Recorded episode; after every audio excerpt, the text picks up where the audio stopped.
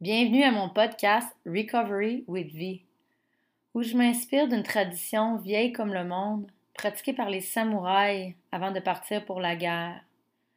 Avant de partir pour la guerre, les samouraïs partageaient l'heure du thé, un moment dans le silence, axé sur le moment présent, où aucun titre, aucun grade ou aucun échelon dans la société n'avait d'importance. Ce moment était partagé dans toute égalité et dans le respect de son adversaire.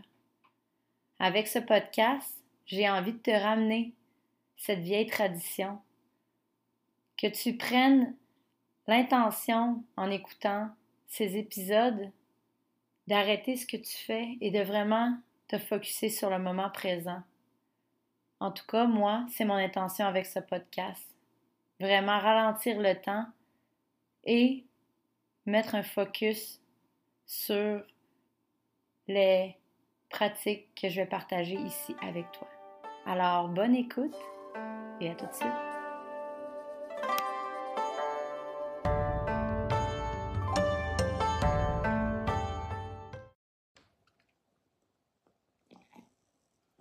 Bon matin tout le monde. Bienvenue à Coffee with V. Hashtag live, hashtag replay si tu m'écoutes dans le futur. Like and share pour aider l'algorithme à recevoir ce message d'amour ce matin. Si tu te connectes, tu peux m'écrire un petit coucou. Live spontané du matin. Euh, J'avais envie de venir vous jaser un peu pendant que je prends mon petit café. Euh, parce qu'il y a beaucoup de choses qui bougent dans le collectif, dans l'individuel. Euh, et puis, euh, je sortais du studio en ligne. On a une belle pratique ce matin qui me rappelle à quel point c'est important de se rallier, de faire ça ensemble, à quel point c'est puissant de, de se laisser être vu dans notre vulnérabilité, de se laisser être vu dans notre émotionnalité, que c'est pas une mauvaise chose d'être vulnérable et émotionnel. C'est tellement une des choses les plus puissantes que tu peux t'offrir de partager tes émotions. Et puis moi, euh, ben c'est les AA qui m'ont aidé à avoir cette confiance de partager euh, toutes mes émotions, toutes les choses que je traversais au quotidien. C'est grâce à eux que j'ai compris à quel point c'était puissant de partager nos émotions. Puis euh, c'est ce que je prône au studio le matin je suis très transparente et donc euh, si j'avais envie de venir ce matin pour vous jaser un peu, euh, c'était pour euh, justement, mon Dieu, j'ai la voix qui shake, être dans cette pleine transparence parce que je viens de couper quelque chose qui était un des derniers liens dans ma vie qui me rattachait un peu à qui me rattachait à à une identité de trouver que j'étais pas à la hauteur, que j'étais pas euh, que j'étais pas assez. Euh, c'est une relation que j'entretiens euh, un peu sur le respirateur artificiel depuis un an maintenant, sachant très bien que cette personne-là m'aimera jamais comme je veux être aimée, mais que par peur d'être seule, j'entretenais cette relation-là parce que j'étais terrorisée d'être seule. Et puis, je suis quelqu'un de très solitaire, je suis quelqu'un qui est bien dans ma dans, dans ma dans ma présence. J'ai pas besoin vraiment de quelqu'un pour être bien dans ma vie. Ça, je le sais. Mais c'était quand même très pratique d'avoir quelqu'un que je peux aller voir aux deux semaines pour me faire coller, euh, pour, euh, comment que j'appelle ça, un pit stop. Moi, je suis très bien tout seul, mais j'ai besoin d'un pit stop aux deux semaines de réconfort, de dépendance affective, de humain. Parce que Chris, on est humain, c'est normal dans la vie. Euh, Allô Sam, bon matin Steve, c'est normal dans la vie d'avoir besoin d'humain. Mais ce que je réalisais depuis un an avec cette personne-là, c'est que j'étais invisible. Et Chris, que ça fait mal d'être invisible. Et ce qui fait encore plus mal, c'est de continuer à entretenir une relation dans laquelle tu sais que tu es invisible et que tu continues de dire c'est correct que je sois invisible, puis que tu continues à donner de l'énergie à cette personne-là, même si tu sais qu'elle ne voit, elle ne voit même pas ta vraie valeur. Euh, ce qui est dur dans la sobriété, c'est que tu coupes beaucoup de choses quand tu arrêtes de boire. J'ai arrêté de fumer la cigarette, j'ai arrêté de consommer de la cocaïne, j'ai arrêté euh, la dépendance affective. Et cette personne-là, c'était le dernier lien de confort que j'avais. Euh, que si je le coupe, je suis obligée à 100% maintenant de m'occuper de moi-même. Et ça, c'est terrorisant. C'est terrorisant de savoir que tu es rendu à 100% responsable de ton bonheur, à 100% responsable de ton cœur, à 100% responsable de te reparenter, de te donner du confort, de te donner de l'amour. C'est pas facile. C'est vraiment la dernière chose qui me restait à laisser aller après toute cette épopée de sobriété, de j'en parle sur mon podcast, la sobriété, c'est pas juste d'être sobre d'alcool et de drogue. La sobriété, salut ma belle amie, je t'aime tellement, je viens de broyer ma vie. c'est pour ça que je suis venue en live. Euh, la sobriété, c'est aussi de décider qui qui a accès à toi, qui qui a accès à ton cœur, qui qui a accès à tes pensées, qui qui a accès à ton énergie, qui qui a accès à tes croyances, à ton amour. La sobriété, c'est de décider qu'est-ce qui a accès à toi. Et cette personne-là, depuis un an, avait accès à mon cœur et le maltraitait en fait. Et je le laissais faire en choisissant de retourner, de retourner, de retourner encore. Puis je fais ce live-là en regardant ma petite fille, puis ça va me rendre émotionnelle. Parce que c'était juste un père. C'était comme mon papa de sobriété, cette personne-là. Il était tout le temps là pour m'encourager quand j'avais besoin, mais quand on se voyait pas, J'étais invisible, j'avais genre j'aurais pu mourir, il l'aurait pas su là. Puis ça, ça me décolle Cette petite Véro là, je pense que dans le fond, elle cherchait juste son père. Puis c'est correct, les femmes ont fait tout ça, mais pourquoi je voulais venir ce matin, c'est que je voulais partager à quel point c'est puissant de se laisser être vu dans sa faiblesse ou ses émotions parce que ce matin, je vous en passe un papier, ça a été extrêmement difficile de me lever pendant que j'ai braillé toute la soirée hier et de me présenter au studio pour aller faire respirer les gens. Je sais pas si vous pouvez comprendre à quel point ça peut être tough. Et là, j'avais deux options. Soit que je choquais le studio, euh, que je disais, ça fait vraiment pas, j'ai besoin de me rouler en boule puis de pleurer, ce qui aurait été très correct, ou soit que je show up pareil dans ma vulnérabilité, dans ce que je traverse et j'en parle. Ou j'aurais pu aussi show up puis pas en parler puis faire comme si de rien n'était, ce qui aurait été vraiment awkward. Parce que c'est pas ça que je prône, c'est pas ça que j'enseigne. J'enseigne l'authenticité, j'enseigne la vérité, j'enseigne de vivre ses émotions. Puis là, je me serais connectée au studio puis j'aurais fait alors aujourd'hui, on va respirer dans de la gratitude parce que la vie c'est merveilleux. Non, vraiment pas. Ce matin, quand je me suis pluguée au studio, c'était je vais être très honnête avec vous. Ce matin, c'est difficile. J'ai une couper une relation euh, qui était ma seule relation que j'ai connue en sobriété. C'était la première fois que j'avais une relation en sobriété, cet homme-là. Fait qu'of course que c'est dur de couper cette relation-là. C'est tout ce que j'ai connu dans ma sobriété. Mes autres relations du passé, c'est des relations qui ont été dans la drogue et l'alcool, euh, que j'étais un hostie vous comprenez pas là, comment j'ai fait baver mes chums, c'était dégueulasse ce que je leur faisais vivre. Fait que cette relation-là, c'était la première relation que j'avais en sobriété saine, dans un sens qu'on buvait pas, qu'on consommait pas, qu'on avait des belles conversations conscientes. C'est quelqu'un qui a fait de la thérapie, c'est quelqu'un qui a vécu de l'agressivité et qui est allé consulter pendant trois ans pour adresser sa colère et son agressivité. C'est quelqu'un qui a appris à parler de ses émotions, donc, il y avait beaucoup de bons points dans cette relation-là. Et moi, c'est la première fois que je connaissais un homme qui avait fait le travail, qui était, moi, j'avais connu les hommes agressifs dans ma vie. Et là, je rencontrais quelqu'un qui était l'autre côté du pont, qui avait fait de la thérapie pour l'agressivité. Puis je voyais tellement une belle synchronicité là-dedans de moi, la fille qui a vécu avec euh, un beau-père violent toute sa vie, qui a choisi des hommes violents, de là rencontrer quelqu'un qui était rendu l'autre côté de sa violence, qui avait fait de la thérapie, qui avait été se poser des questions, qui avait mis un genou à terre en disant j'ai besoin d'aide, toute cette force-là qui était en lui m'a fait tomber en amour avec cette personne-là parce qu'il avait un cœur immense. Mais par contre, Véronique était dans ses priorités vraiment basses. Il y avait beaucoup de choses avant Véronique. Et ça, ça me décalifait puis ça me faisait du mal à chaque fois que je vivais des événements vraiment difficiles, j'avais besoin de lui, il n'était pas disponible. Et ce qui est quand même beau à travers tout ça, c'est que dans les deux dernières années de cette relation-là avec cet homme-là, à chaque fois que j'avais tendance à vouloir courir dans les bras d'un homme pour euh, me faire du réconfort quand je vivais de quoi difficile, c'est un peu ça la dépendance affective, c'est qu'on se reparente pas, c'est qu'on va donner notre, notre paquet à quelqu'un d'autre, qu'on dit s'il te plaît, réconforte-moi, fait qu'on redonne tout le temps à quelqu'un au lieu de prendre sur nous nos émotions, nos, notre charge, puis de, de, de, se responsabiliser avec nos émotions, on les donne dans la dépendance affective à l'autre personne ou dans la consommation. On redonne, puis on veut pas, on veut pas s'en occuper. En décidant de couper cette relation-là, je suis obligée de reprendre toute la responsabilité de mes émotions, de mon cœur, euh, de mon réconfort. Je ne peux plus aller chercher ça ailleurs. C'en est une drogue, ça aussi. Un peu subtile, mais c'en est quand même une. Et cette année, cet homme-là a tellement été un bon miroir parce que quand il y avait des grosses choses qui se passaient dans ma vie, il était pas disponible. j'ai besoin de te parler, ça va vraiment pas. Il me disait, Véro, j'ai pas le temps en ce moment, j'ai 10 000 affaires aussi à m'occuper. T'es-tu correct? T'es-tu en danger de mort? J'étais là, non. OK, parfait. Et là, je restais dans le silence. J'étais comme, tabarnak.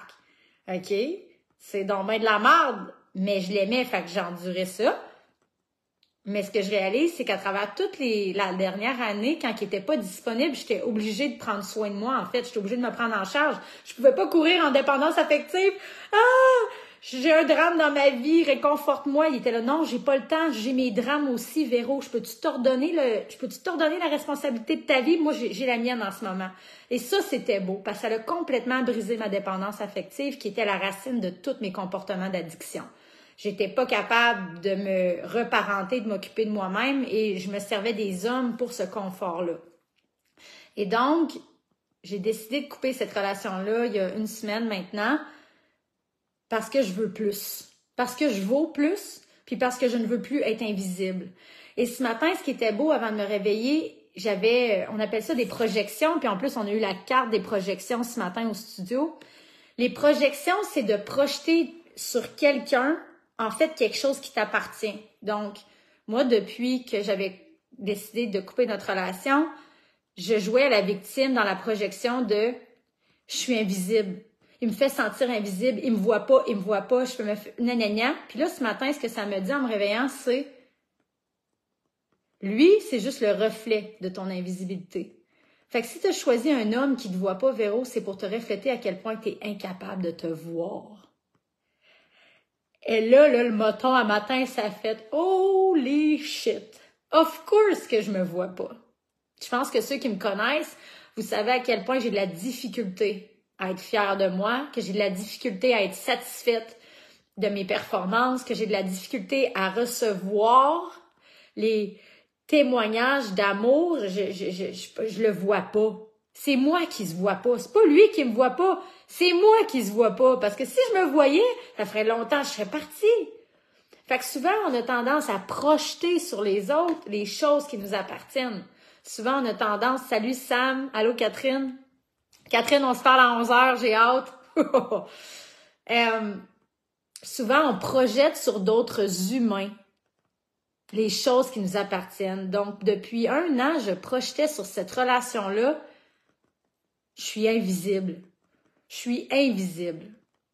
Mais en fait, c'est moi qui me voyais pas. Parce que si je me verrais, j'aurais quitté cette relation-là il y a longtemps. Parce que je verrais la valeur que j'ai, qui est beaucoup plus que cet homme-là me donnait.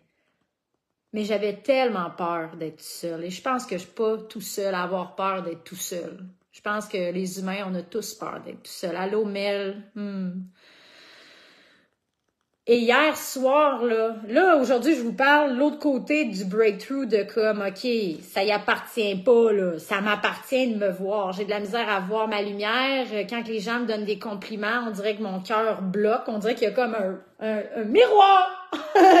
hey, Véro, t'es incroyable. Miroir, toi aussi, toi aussi. Aucunement capable de laisser rentrer dans mon cœur tellement que ça fait...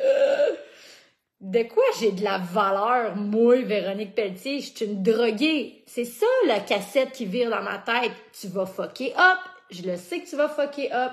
Il y a une rechute qui s'en vient. Tu bullshit tout le monde, ça fait deux ans. C'est sûr qu'il va y avoir une rechute. C'est ça ton identité. T'as toujours été une fuck up, Véro. Attends voir, tu vas te planter. Fait que pendant que je suis dans cette cassette-là, je suis incapable de recevoir tous vos compliments, tout votre amour, tout ce que vous essayez de me faire comprendre que je suis, je suis incapable de le laisser rentrer parce que je suis encore dans ma cassette de t'es une crise de bullshiteuse. T'es en train de bullshiter tout le monde avec le studio, tu bullshit tout le monde avec ton authenticité, tu bullshit tout le monde avec tes diplômes, t'es une bullshiteuse, t'es une bullshiteuse. Tout le monde bientôt vont voir ton vrai visage que tu vaux pas la peine. Et ça, c'est ce qui roule en dedans de moi. c'est vraiment dur d'être dans cette cassette-là parce que ça me fait vivre à un niveau que je suis pas capable de recevoir votre amour. Et le beau miroir en ce moment dans cette relation que je viens de couper, c'est que j'entretenais artificiellement cet amour-là parce que j'avais peur d'être mis face à moi-même toute seule. C'est une méchante rencontre avec soi-même de couper euh, le dernier lien qui t'attache à un temps soit peu d'amour.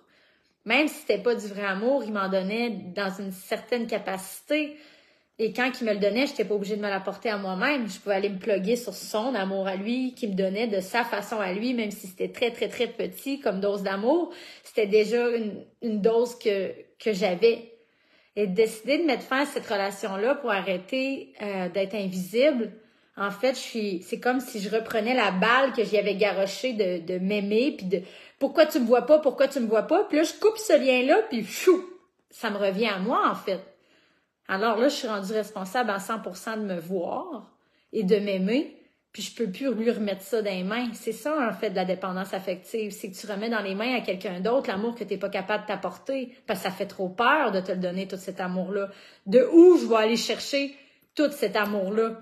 Pour me l'apporter à moi? J'ai aucune idée comment, mais ce qui est beau, c'est que depuis que j'ai décidé de couper cette relation-là, il y a une semaine qui dure depuis deux ans sur un respirateur artificiel, Là, j'ai été dans le vide de la profondeur de ma solitude hier soir. Là. Ah, hier, là, vous voudriez pas voir les pensées qui me traversaient la tête. Cette noirceur d'être oublié, de pas être aimé, d'être seul au monde, t'as pas d'enfant, t'as pas de maison, t'as rien, t'as même pas d'homme qui t'aime, t'es es seul au monde, Véro. Puis je suis allée hier soir très loin, très loin dans cette solitude-là, ton père t'aimait pas, ton père il est mort, ton beau-père, ça, ça, a été loin hier soir, là, dans cette blessure-là originelle du père. Personne t'aime, Véro. hier, c'était tough, la gang, la noirceur qu'il a fallu que je traverse pour venir ici ce matin pour vous partager ça. Là. Hier, je voulais quasiment me rentrer en thérapie. Là. J'avais peur. Le vide qui était devant moi me faisait tellement peur. Et ce vide-là, c'était moi. C'est toi qui es au fond de ton vide. C'est toute toi, la beauté de ce que tu es, qui est au fond de ce vide-là qui te fait peur. Je m'excuse, je suis émotionnelle. Je m'excuserai pas, en fait. Parce que c'est important que je vous partage que c'est pas facile des fois de couper des liens avec des gens qu'on entretient sur un respirateur artificiel, un genre d'amour, parce qu'on n'est pas capable de se l'apporter. Mais quand on coupe ces liens-là, ces illusions-là, qu'on qu'on pense que c'est ça l'amour, qu'on est mis face à nous-mêmes se donner cet amour-là, le vide qu'on rencontre, c'est nous en fait. C'est la peur de se rencontrer parce qu'au fond, ce vide-là, il n'y a plus rien d'autre que toi. Et c'est là que tu peux voir à quel point que tu es belle, que tu es beau, que tu es magnifique, que tu mérites plus.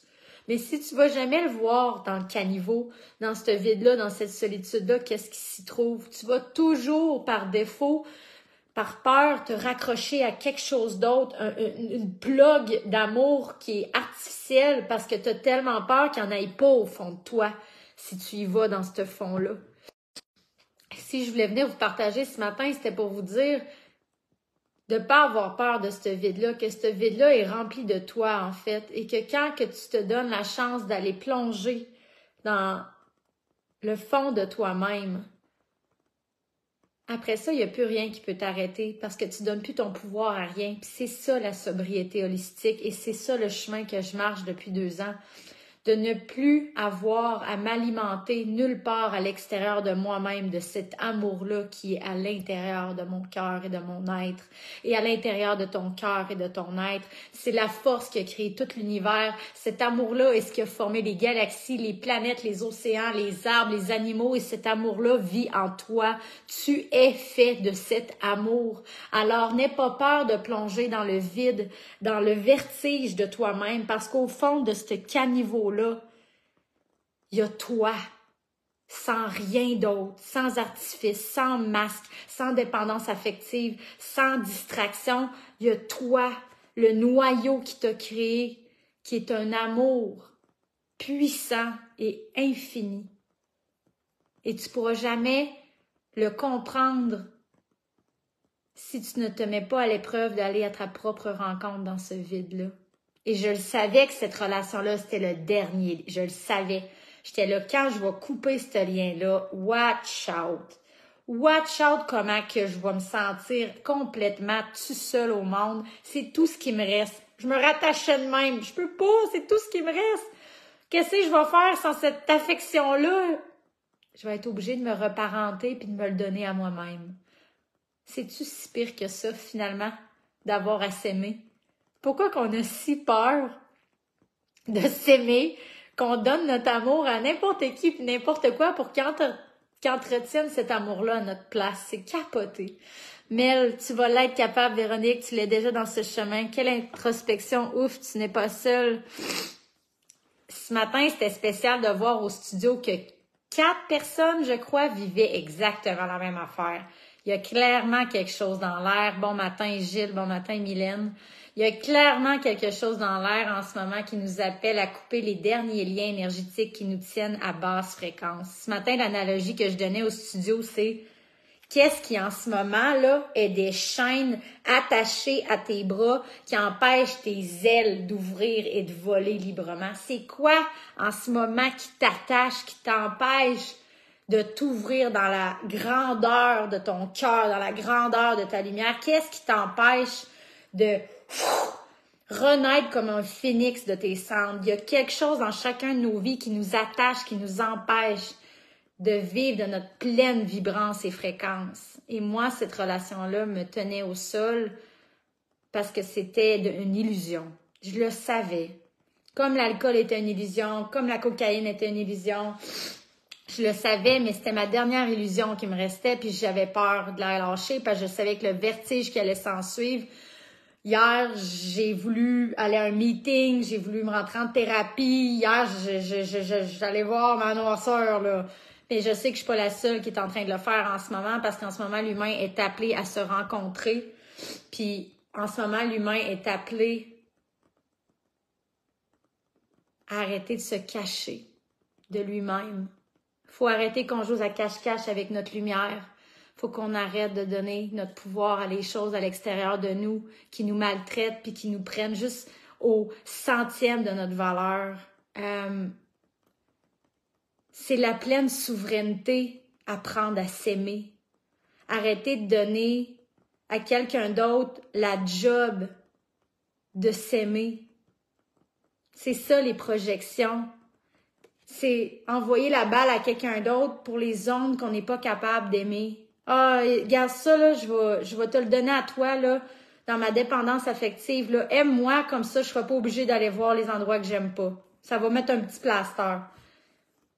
C'est correct pendant des, des, périodes de temps, on a besoin de peut-être des dépendances affectives. Moi, mes dépendances m'ont sauvé la vie pendant 15 ans que je n'étais pas capable de faire face au deuil à mon père. Mes dépendances, était un acte de vouloir vivre extrême parce que si j'avais pas engourdi ce deuil-là, je me serais sûrement tiré une balle. Mes dépendances m'ont aidé à me tenir aujourd'hui droite sur deux jambes pendant que j'étais chambranlante à l'époque et la dépendance affective que j'avais dans ma sobriété avec cette relation-là m'aidait à me tenir sur comme deux petits trous sur une bicyclette quand t'es petit, jusqu'à temps que je sois capable de rouler avec mes vraies roues toute seule en tant que Véronique, femme souveraine, indépendante. Ben, ça m'a aidé cette relation-là avoir une petite béquille pendant que j'étais capable de dire, OK, là, maintenant, c'est assez. Je veux être la personne qui m'apporte cet amour. Je veux être la femme qui se tient droite, qui est visible, qui a un homme qui l'aime, qui a un homme qui, qui s'occupe d'elle, qui la voit, qui, qui a envie de parler de ce qu'elle traverse. C'est ce que je veux. Et donc, je fais de l'espace pour ça. Je laisse aller ce qui vibre plus, même si c'est vraiment épeurant, parce que là, je me ramasse dans un vide d'avoir personne. C'est, c'est décalissant. J'ai vraiment peur. Et je vais traverser ça et c'est moi qui vais avoir au bout de tout ça, en fait. Au bout de ma peur, il va y avoir encore plus de moi. Au bout de ta peur, il y a encore plus de toi. Parce que quand tu fais face à tes peurs, tu fais face à une autre partie de toi que tu avais peur d'affronter, puis t'avais peur d'aimer, puis tu avais peur d'inclure dans ta vie. Fait qu'à chaque fois qu'on fonce vers nos peurs, en fait, on, on, on, se dirige vers une partie de nous de plus. Dans ma tristesse, qui est pas mal, la, séance ce matin était tellement belle parce qu'elle venait du cœur, parce qu'elle était dans ma vulnérabilité, puis j'avais envie de partager ça avant de quitter. Souvent, on se cache quand on va pas bien. Souvent, on cancelle euh, des rendez-vous quand on va pas bien, puis c'est correct, là. Mais il y a des moments que ça peut être magnifique de te laisser être vu dans ta vulnérabilité et d'en parler. Parce que souvent, c'est là que les gens vont s'ouvrir à toi aussi, puis les gens vont dire Hey, je traverse la même chose, girl.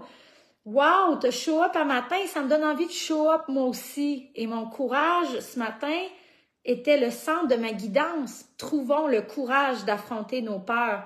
Trouvons le courage d'aller vers notre vie qui vibre dans notre intégrité, ayons le courage de laisser aller les relations qui ne résonnent plus avec notre vibration. Ayons le courage de dire je mérite d'être heureuse. Ayons le courage de reach for the stars. Ayons le courage. Et ce matin, on a respiré encore et encore ce courage. On a infusé notre corps de ce courage. On a fusionné avec ce courage, avec la respiration de feu. On est devenu ce courage d'avancer vers une vie qui est enligné dans notre cœur avec notre fréquence et d'arrêter de se réduire et de se faire petit. Alors ce matin, si j'avais décidé de choquer, puis de me rouler dans mes draps, puis de pleurer, pauvre moi, ma vie c'est de la merde, je suis seule au monde, ben toute cette magie-là, ce serait pas se passer. Ce matin, j'aurais pas pu être un canal tellement puissant ce matin de courage et d'amour et de lumière pour toute la gang du studio. Donc ta vulnérabilité, est tellement, tellement importante et est tellement puissante. N'aie jamais peur de montrer tes émotions. C'est là que les gens peuvent relate à ce que tu vis. Et c'est pas pour rien que je répète encore, encore et encore à quel point que c'est puissant l'outil de ta voix, de parler les mots sur tes émotions, de ton histoire et de le partager avec ta voix est l'outil le plus guérisseur que tu pourras avoir sur cette terre. Ça t'a été mis ici pour que tu puisses partager tous les traumas que tu as transmutés, tous tes deuils qui vivent ici, qui sont nettoyés, qui montent au cœur, que tu t'acceptes, que tu t'aimes et qu'après tu vas partager avec la gorge la fréquence de ta vérité qui va toute restructurer tes cellules dans ton corps avec ta brillance de ton intégrité. Le partage de la voix en 2024, je le répète encore et encore, en 2024, les outils de vérité, de lumière, de guérison seront l'authenticité que tu partageras avec la fréquence de ta voix originelle. Et c'est exactement ça qu'on va aller faire dans le coaching authentique pour pilier de lumière au printemps. Puis j'ai hâte en sacrament qu'on fasse tout ça ensemble. Watch out, tassez-vous de là, ce coaching-là. Là. Vous êtes pas prêts, là. On commence par notre ombre. On rentre dedans avec l'hypnose. La première semaine, on rentre. On va dans la cave. Parce qu'au coaching authentique, là, on n'évite pas notre ombre. On danse avec, on l'accueille, on va l'observer et on la transforme en œuvre d'art. C'est ça l'alchimie. Puis le soleil vient de sortir pendant que je dis ça, puis qui risque que c'est beau. De grandes choses s'en viennent, mais vous allez avoir à faire vos deuils. Les deuils devront être processés et libérés du corps. Et les deuils se passent lorsqu'on est capable d'aller voir nos zones d'ombre et de les libérer avec notre voix. C'est tellement puissant ce processus-là. Je vous laisse. Je m'en vais appeler ma mère. J'ai besoin de parler à ma mère de ma blessure du père. je vous aime. Si vous voulez, j'ai tellement d'amour pour tous ceux qui marchent ce chemin en ce moment, qui ont le courage de show up, de faire la, c'est comme, c'est intense en ce moment, là. I, see you all, man. Chacun qui est sur ce live-là, je le sais que vous le faites, le travail. Puis risque que je suis fière que vous ayez dit oui à travailler pour être un pilier de lumière. Puis au printemps, j'ai tellement hâte qu'on se rallie tout le monde ensemble dans ce contenant-là, puis qu'on sorte notre histoire puis nos podcasts ensemble, puis qu'on fasse un ripple effect d'authenticité avec nos voix là. Ça va être incroyable. J'ai tellement hâte. Je vous aime. Je vous souhaite une bonne journée. Et soyez doux envers votre humain, votre corps physique. C'est pas facile tout ce qu'on traverse. Douceur, bienveillance, non-jugement, accueil.